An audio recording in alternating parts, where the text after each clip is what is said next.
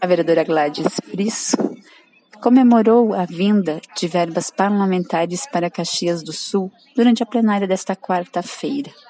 Segundo a parlamentar, neste último ano foram mais de 4 milhões que os deputados de sua sigla destinaram para o município caxiense, principalmente por meio do Tiago Simão, que é deputado estadual, e de Giovanni Feltz, que é deputado federal.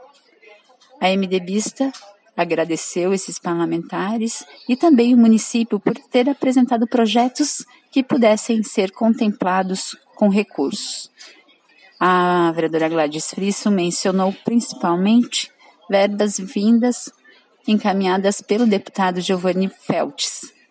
Segundo ela, nesta sexta-feira haverá a ordem de início de pavimentação da rua Orlando Adamati, no bairro Esplanada, com cerca de 500 mil reais designados por Feltes. Esse mesmo parlamentar também encaminhou 900 mil reais ao Hospital Geral, 1,3 milhão para a Estrada Menino Jesus de Forqueta e 950 mil para a Estrada São João Batista.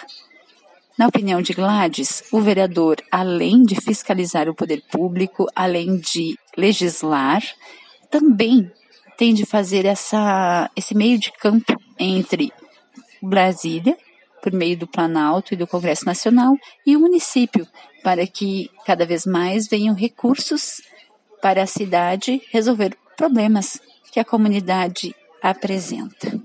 Da assessoria de comunicação da Câmara Municipal de Caxias do Sul, repórter Vânia Marta Espeiurim.